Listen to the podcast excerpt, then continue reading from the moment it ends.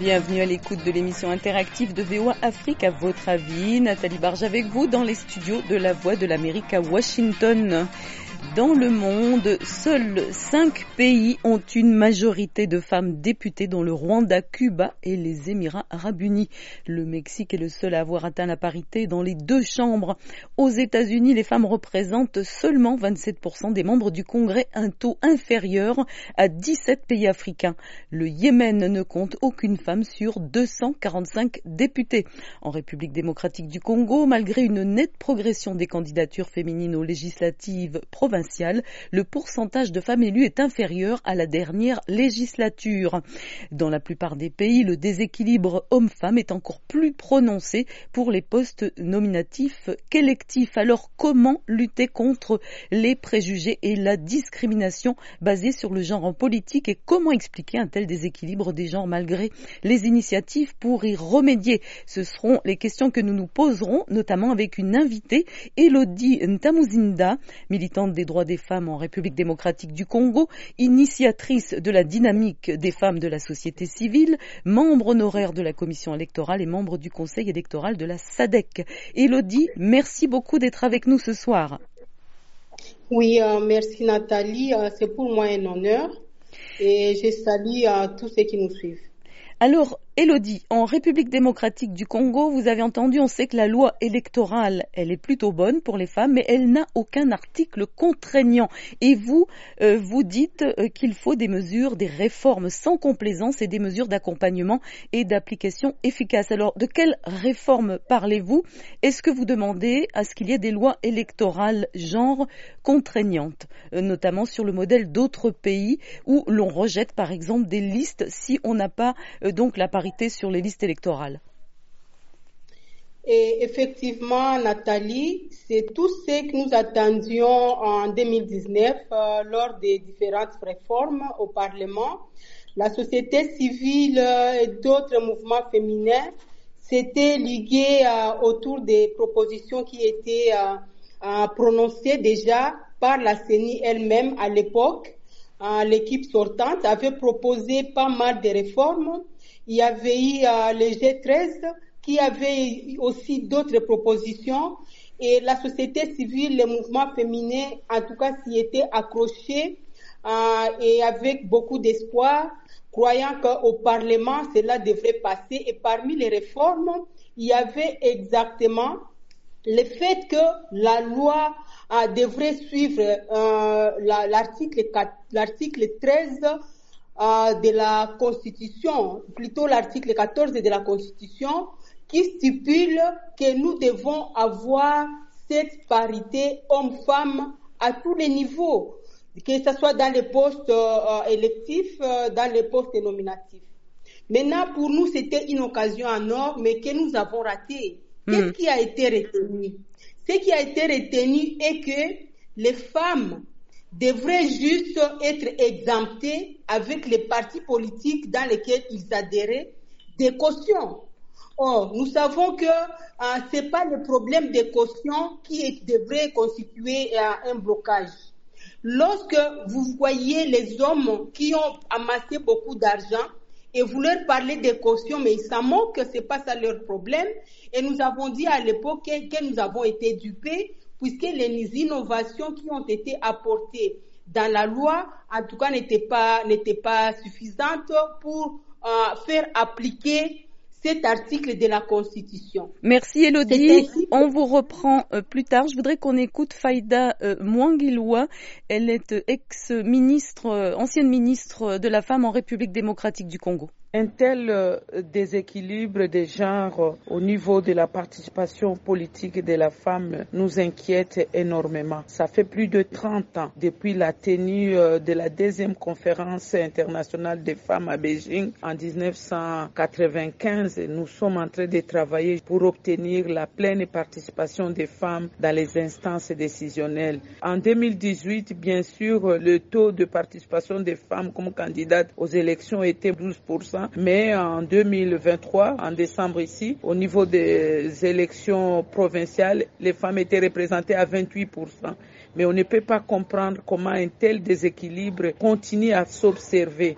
Au niveau des postes nominatifs, il y a une légère amélioration, mais nous pensons que lors de nomination ou de la mise en place des nouvelles institutions, il y aura une amélioration. Donc, nous devons continuer à travailler pour qu'au niveau des lois, on puisse avoir des dispositions contraignantes quant à la participation des femmes au processus électoral. Voilà, c'était Faïda Mwangilwa, ancienne ministre de la Femme en République démocratique du Congo, hein, qui dit un peu euh, ce qui rejoint euh, donc Elodie Ntamuzinda. On écoute tout de suite, avant de reprendre Elodie, euh, Jules Maguené, il est à Bukavu. Je suis Maguené Gilles, membre de la synergie des mouvements citoyens Tudjeng Congo depuis Bukavu en RDC.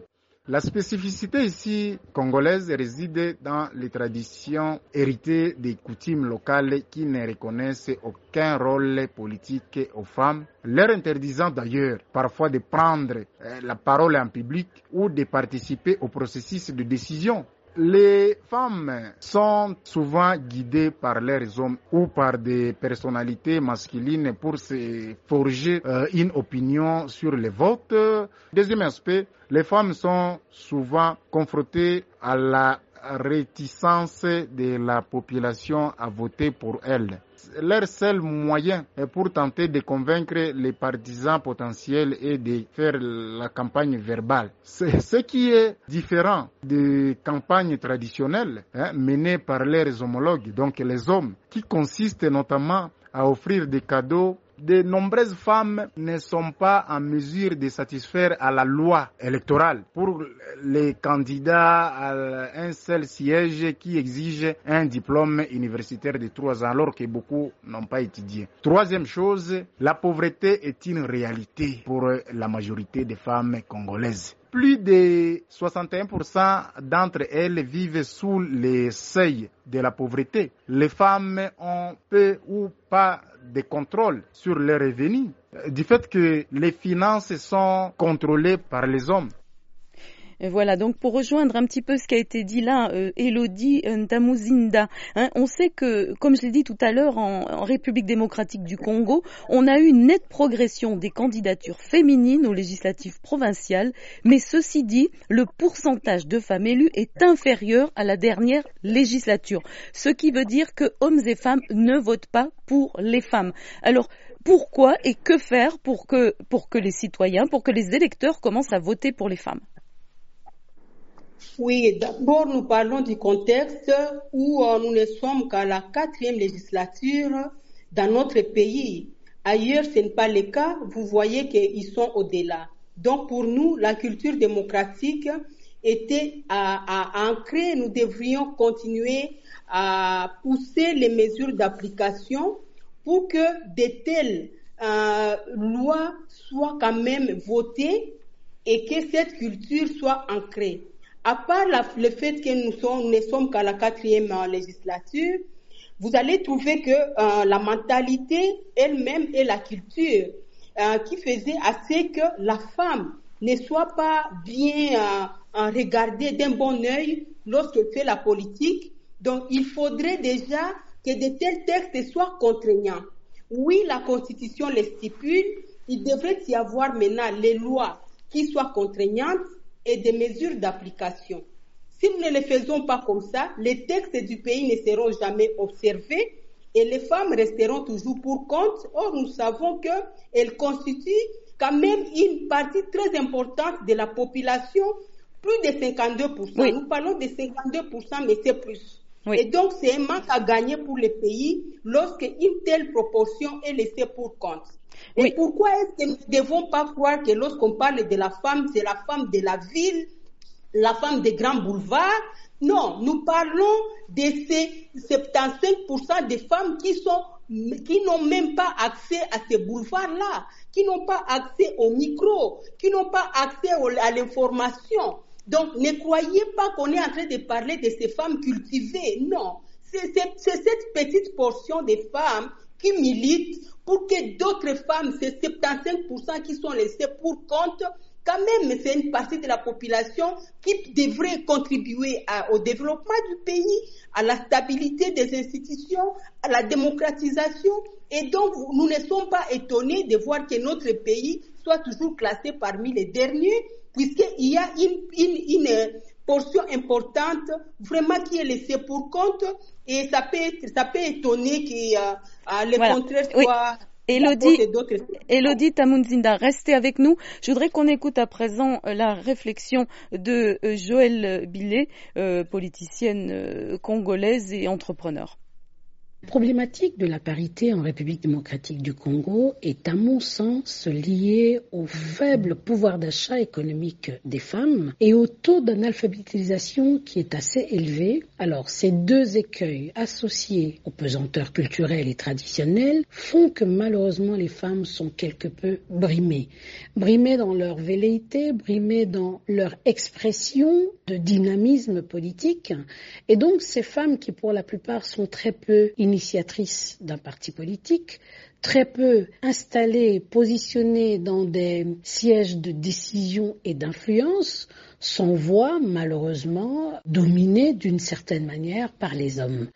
Je voudrais aussi dire qu'il y a quelque part une sorte de manque d'ambition, pour ne pas dire de manque de confiance en soi des femmes elles-mêmes. Je prends le cas de la présidentielle 2023 dans notre pays. Nous n'étions que deux femmes. Pourquoi d'autres femmes qui ont la capacité de diriger ce pays ne se sont-elles pas présentées à cette échéance importante? Et on a eu au contraire un taux de participation important pour les communales, municipales et au niveau de la députation nationale.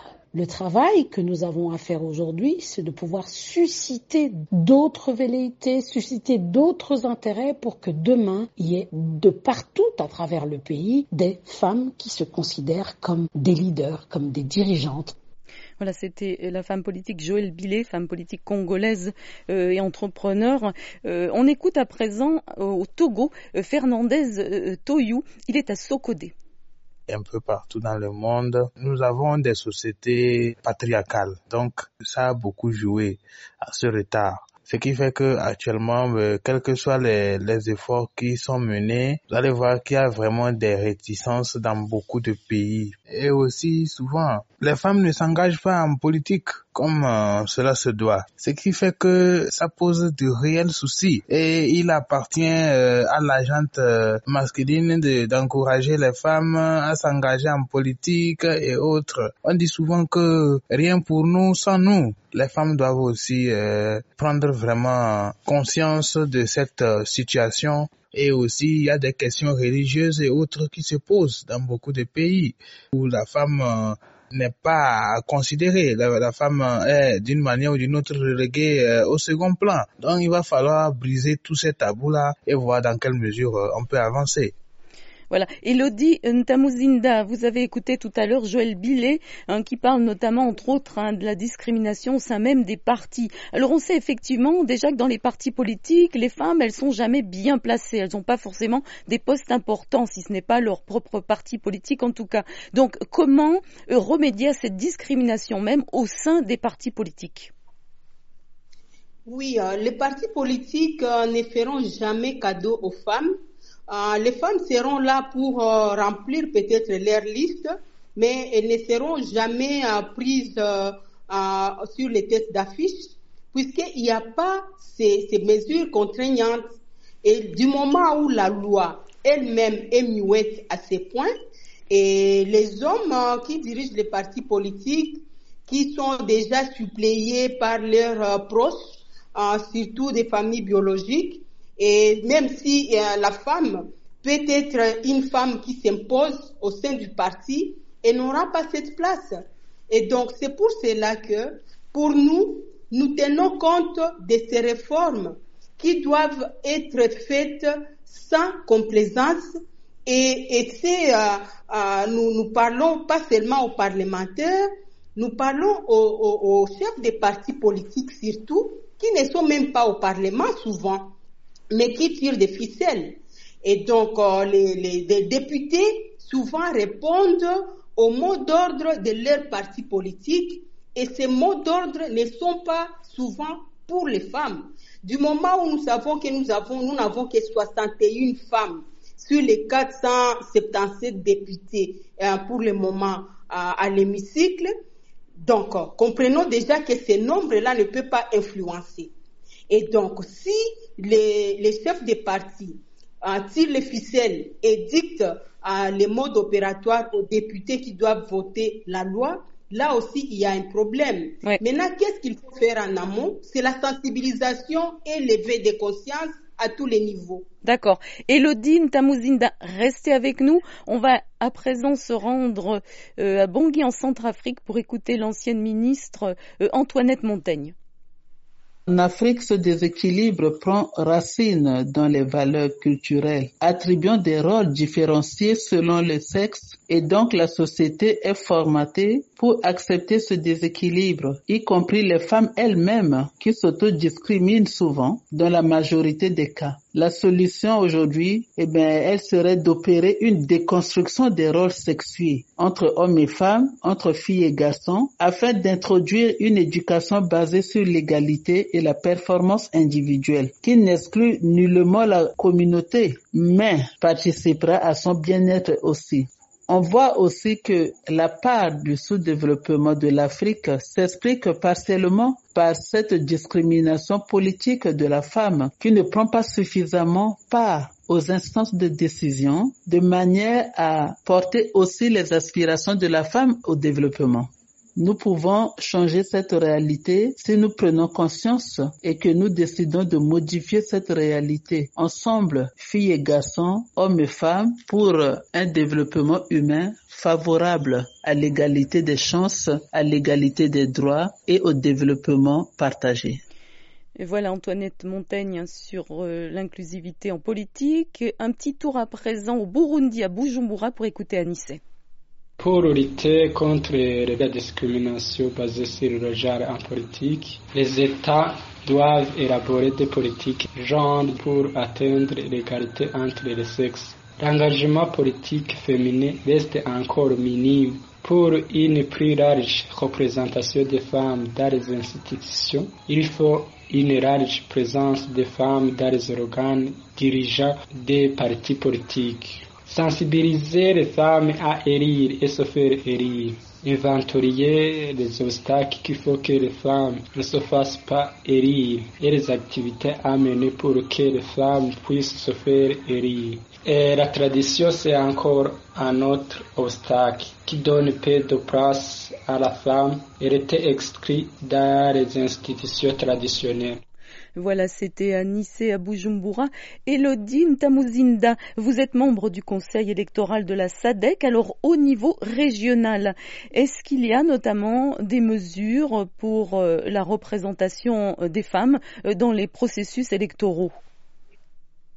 Oui, merci pour la question. En tout cas, au niveau du Conseil électoral de la SADEC, nous suivons juste les principes qui sont édictés par à l'organe, la, la, SADEC elle-même, et où tous les pays signataires sont vraiment euh, contraints à, suivre les directives données. Maintenant, qu'est-ce que nous constatons au niveau des gouvernements? Il y a cette lenteur. Vous comprenez que euh, les, collègues qui viennent euh, de prendre parole et d'autres compatriotes dont les pays sont aussi membres de ces organes euh, ne disent pas le contraire. Donc, euh, les principes sont là. Autant que nous avons la Constitution, autant que nous avons euh, d'autres textes qui ne sont pas suivis, nous, nous avons aussi la résolution des Nations Unies, résolution 1325.